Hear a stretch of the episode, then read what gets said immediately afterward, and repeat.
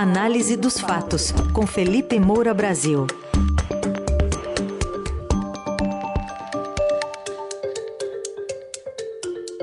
Hoje em destaque o apoio dos economistas que criaram o Plano Real ao candidato Lula e também vamos falar da polêmica envolvendo o governo Bolsonaro no contingenciamento, é um palavrão, né?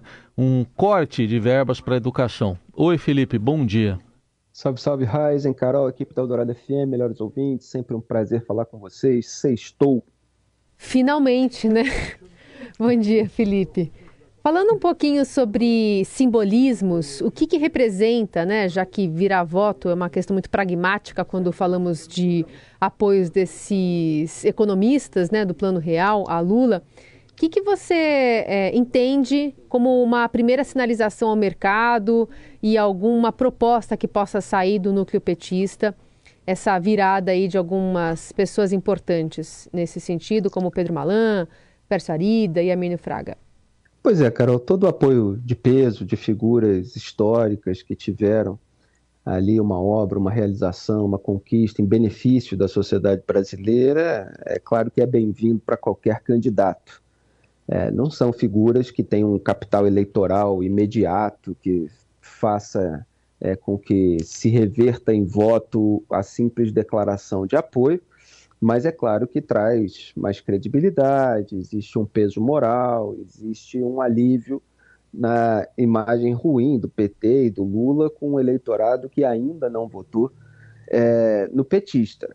Mas é, eu lamento, em primeiro lugar, para deixar registrado isso que eu considero muito importante dizer, que essa declaração de apoio venha sem a cobrança de um compromisso detalhado que já fosse divulgado é, no momento da divulgação do apoio. Né? Ainda há uma construção a ser feita, ainda há é, essa abertura para essa, essa necessidade é, que existe, que a gente cobra que se explicite a agenda econômica do eventual governo Lula. Então, o, o, Lula, os petistas ainda não decidiram o que, que eles vão divulgar, o que, que eles querem fazer, é, e você tem o apoio dessa equipe que domou a hiperinflação, é, que teve todo é, esse mérito é, de liderar ali a, a reforma monetária, que devolveu o poder de compra a moeda brasileira, que abriu ali todo aquele período de aumento de receita, de redução de despesa, é, e até de responsabilidade fiscal. E é isso que eles cobram, é isso que eles querem que o Lula tenha, e o Lula nunca, é, nunca garantiu isso. E é até curioso é que muitos petistas a gente vê agora na militância das redes sociais exaltando é, esse pessoal que defendeu e implementou o Plano Real contra a vontade do Lula e do Jair Bolsonaro, ambos combateram o Plano Real, mas no caso do Lula existe uma curiosidade maior ainda, porque ele sempre disse que pegou uma herança maldita, que era uma grande mentira. Né? A inflação vinha de uma queda imensa em razão dessa reforma monetária. E agora eles estão exaltando, porque agora eles querem o apoio, porque agora é segundo turno, agora Todo mundo esquece o que falou antes porque precisa é, de quem ajude a trazer mais votos. É, então, lamento que não haja o compromisso da divulgação de um plano mais detalhado, que isso não tenha sido feito junto com esse movimento. É, e lamento também é, que eles não tenham cobrado a garantia de que não haverá, por exemplo, regulação da mídia, a garantia de que haverá liberdade de imprensa, porque o Lula sempre ameaçou regular a mídia, associando a uma suposta perseguição que ele sofreu, então que é tudo mentira. A imprensa divulga descobertas das investigações sobre todos os políticos que têm alguma relevância nacional, e isso foi feito com o Lula. Agora, ele finge que foi tudo mentira e tal, é, a respeito do Petrolão, a respeito do Mensalão, a respeito do caso dele, e ele tenta é, abrir espaços é, nos veículos de imprensa para espalhar narrativa petista, é, então faz sempre uma certa ameaça de cerceamento. E esses que estão sendo empurrados para a campanha do Lula em razão é, dessa alegação de que o Bolsonaro é uma ameaça à democracia, é óbvio que o Bolsonaro deixa essas hipóteses de golpe no ar, é, de contestação, de não respeito ao resultado das urnas, é, a instrumentalização política das Forças Armadas, tudo isso fez com que esse pessoal fosse empurrado para a campanha do Lula. Agora, não está cobrando nada do Lula. Sem uma imprensa livre, não existe democracia plena. Então, se a alegação é essa, que se cobre do Lula o compromisso democrático, uma garantia dele. É, e há outras coisas também, a própria ameaça que o Lula faz de perseguir membros da extinta no governo Bolsonaro Operação Lava Jato, cadê a cobrança de que não haverá perseguição, revanchismo, vingança? Então, se cega para as possibilidades é, de, de, rompimento com é, esse respeito à democracia e à Constituição, porque o outro lado é um reacionário aloprado que deixa todas essas ameaças é, no ar. É, assim, dito isso, o que, que esse pessoal é, defende até hoje, né? É responsabilidade fiscal. E o Lula sempre deixa no ar que a responsabilidade social, já que ele construiu a imagem pública dele com esse discurso, cuidado aos pobres, com a população de baixa renda, embora estivesse sempre favorecendo empresários ricos, gastando muito mais dinheiro com eles do que com os pobres, é, sempre dá a entender de que não existe responsabilidade social com responsabilidade fiscal, né? que é impossível é, uma coisa se houver a outra. E essa é uma incompatibilidade falsa, é, inclusive na visão desses economistas do plano real. Quer dizer, é, eles acreditam que o descalabro fiscal, acreditam não, porque é um dado da realidade, né? o descalabro fiscal gera uma turbulência econômica que derruba emprego e renda, é, que isso acaba prejudicando ah, ainda mais os mais pobres do que os mais ricos. Então não dá para ficar é, nesse escuro da irresponsabilidade fiscal, né? É, é, então eles querem algum tipo de âncora que não faça com que o eventual governo do PT seja absolutamente irresponsável, rompa completamente com é, o, o teto de gastos e querem também, claro, a redução do orçamento secreto para liberar verbas para a educação, a gente vai falar disso na polêmica atual do, do governo Bolsonaro, liberar verbas para todas as áreas em que o Estado é, precisa participar, saúde, segurança pública, própria proteção aos pobres, energia, o que quer que seja.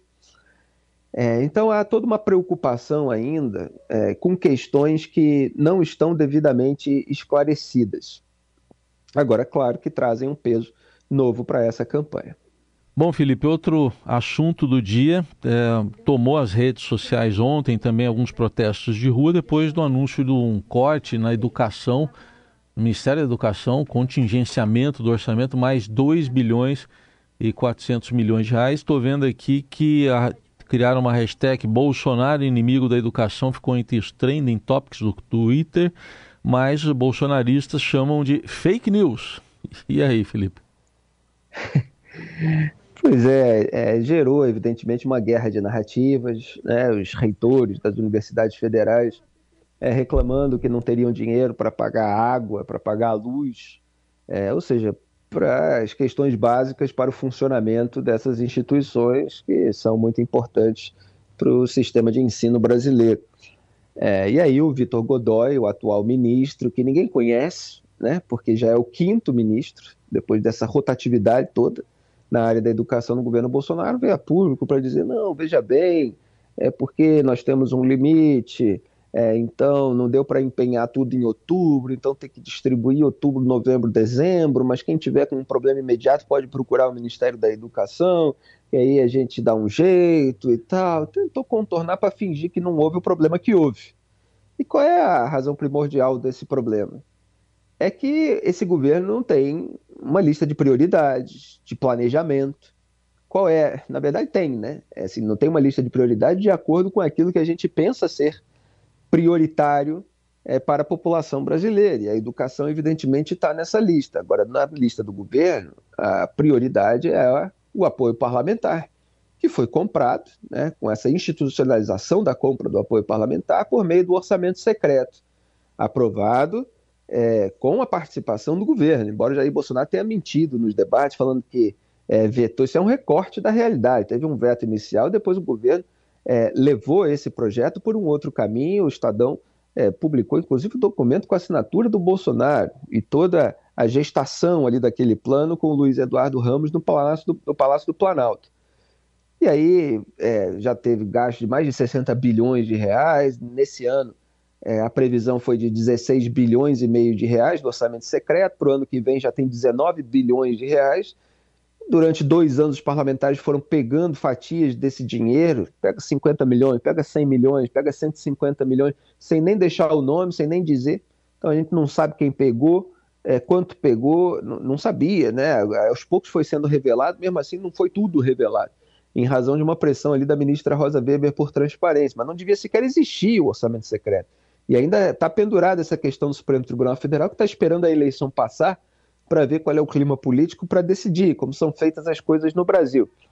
É, e os parlamentares investem supostamente no seu reduto eleitoral para fazer umas obras ali eleitoreiras, né? aquela maquiagem, você faz a pavimentação de rua, você constrói ali uma quadra esportiva de tênis, de futebol, é, qualquer coisa nesse sentido para ganhar votos, reelegeram-se com base no orçamento secreto, que praticamente turbina o fundão eleitoral que já é bilionário.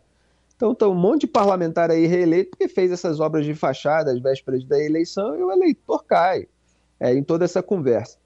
Então, o que, que acontece? Você gasta dinheiro com é, é, é essa vontade eleitoreira dos parlamentares e com é, essa liberação de verba para que eles votem no Congresso Nacional de acordo com os interesses do governo e dos presidentes das casas legislativas.